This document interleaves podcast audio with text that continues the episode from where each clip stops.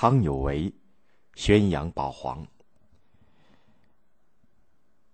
戊戌变法后，和张謇、詹天佑这些实业家、工程技术人员，企图通过实业、工程技术挽救中国危亡的不同。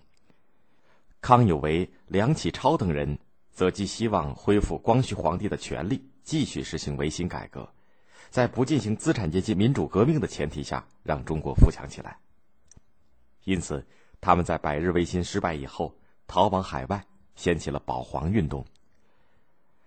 梁启超在日本办报纸、办学校，抨击慈禧太后的专制统治和朝政的腐败，宣扬拯救光绪皇帝，进行维新救国。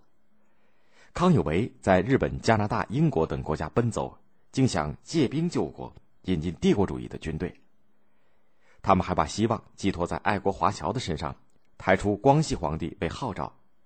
说什么只有他们的皇上最圣明，能够救中国。梁启超写了篇《尊皇论》，也说光绪皇帝的圣明是几千年以来所没有过的，因此要保全中国，只有尊皇。公元一八九九年的七月二十号，康有为在加拿大和侨商李福基、冯秀实等创立保商会，说什么保商即保国，保皇亦保国。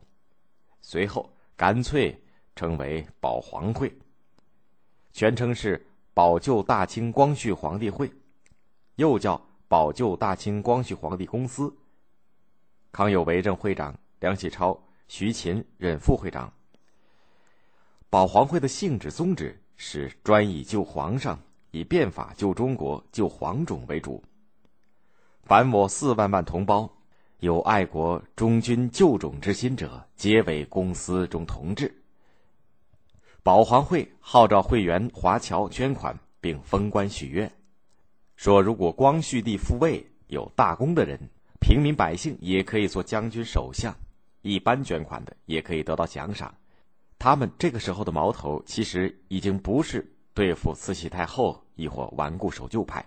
而是和孙中山等人的革命党争夺对广大爱国华侨的影响。康有为以皇帝的师傅自居，导演的第一幕闹剧便是为光绪帝祝寿。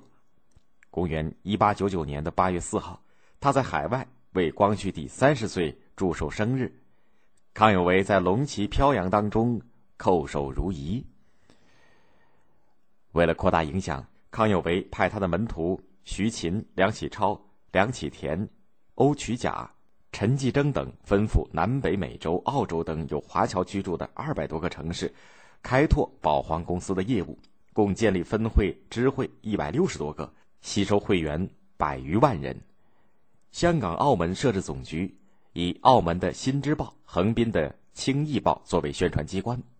保皇会发展一度非常迅速，仅南北美洲。到公元一九零三年为止，就有十一个总部、八十六个支会，而入会的人除华侨以外，甚至还有兴中会的会员。但是保皇会没有真正的理论，没有有能力的组织者，特别是受孙中山领导的革命派和广大爱国的支持革命的华侨的反对，遭到革命理论的有力批判，逐渐没有了市场。一九零六年八月，清廷搞什么预备立宪，欺骗舆论。康有为则借此机会顺水推舟，改保皇会为国民宪政会，进而和慈禧太后一伙同流合污起来，更加成为清朝末年中国民主革命进程当中的一股反动的逆流。随着资产阶级民主革命浪潮的汹涌澎湃，保皇会最终寿终正寝。尽管他后来多次改名，但是也没有挽救其灭亡的命运。